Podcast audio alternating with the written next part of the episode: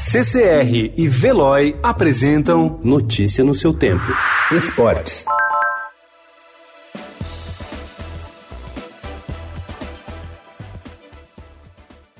O adiamento dos Jogos Olímpicos de Tóquio por causa da pandemia do coronavírus vai obrigar o Comitê Olímpico Internacional a buscar soluções para readequar a competição.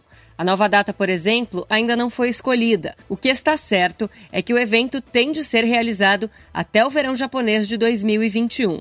O adiamento vai implicar alteração de regulamentos, de critérios de classificação e terá impacto nas finanças. A Secretaria Especial do Esporte do Ministério da Cidadania garantiu que os programas Bolsa Atleta e Bolsa Pódio não serão afetados pelo adiamento da Olimpíada. Em resposta ao Estado, a Secretaria também afirmou que nenhuma verba do esporte será realocada para o Ministério da Saúde ou outra área do governo federal para ajudar no combate à Covid-19.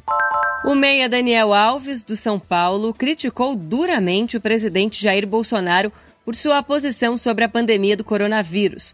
O jogador pediu a Bolsonaro que não menospreze a doença e respeite o pedido de quarentena feito pela Organização Mundial de Saúde. O ex-jogador Ting afirmou ontem que não teve participação no conteúdo do pronunciamento do presidente Jair Bolsonaro feito em rede nacional na terça-feira.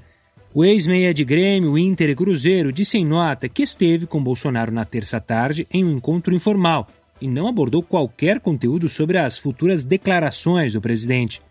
Seu encontro com integrantes do governo, que ajudaram a elaborar o discurso, despertou críticas nas redes sociais. Notícia no seu tempo. Oferecimento CCR e Veloy.